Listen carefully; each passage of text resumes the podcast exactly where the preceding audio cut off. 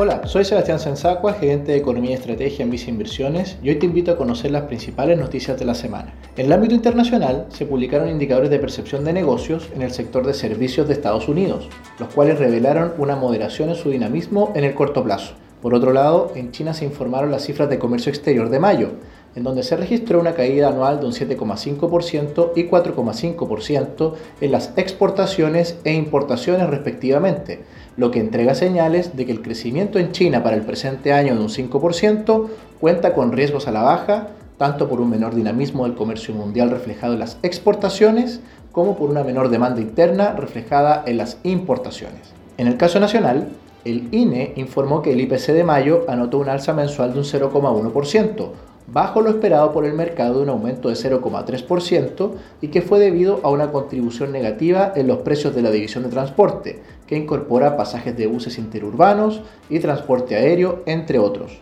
Finalmente, el Banco Central de Chile anunció el viernes pasado en la tarde que iniciará a partir de este martes 13 de junio un proceso de compra de dólares en el mercado por un monto diario de hasta 40 millones de dólares, apuntando a alcanzar un monto total en este programa de hasta 10 mil millones de dólares.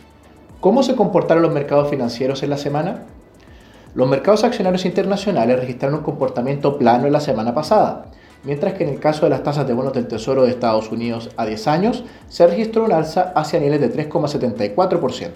En el caso nacional, el IPSA registró un aumento en torno a un 0,6% hacia un nivel de 5.690 puntos, mientras que en el caso de la renta fija chilena se registró un desempeño positivo de la mano del retroceso en las tasas de interés, especialmente en la categoría de bonos en pesos.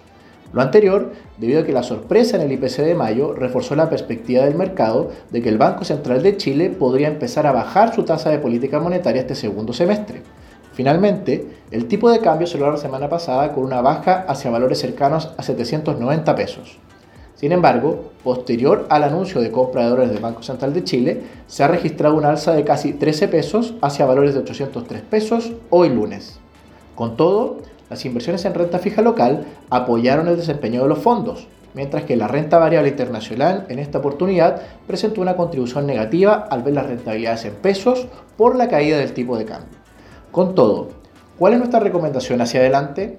Creemos que el dinamismo de la actividad global iría de más a menos este año, de la mano de condiciones de financiamiento más restrictivas por parte de los principales bancos centrales del mundo.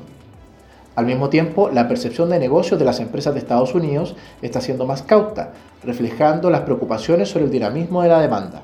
Así, destacamos una mayor exposición hacia inversiones de renta fija respecto de renta variable en un portafolio diversificado, por cuanto esperamos un mejor desempeño de la renta fija en este contexto. Lo anterior se puede obtener a través de estrategias de inversión activa, como es el caso de nuestros fondos a tu medida o fondos digitales. Recuerda que puedes mantenerte informado junto a Visa Inversiones. Y si quieres saber más sobre nuestras recomendaciones, te invito a revisar nuestro sitio web banco.vice.cl/inversiones o contacta directamente a tu ejecutivo.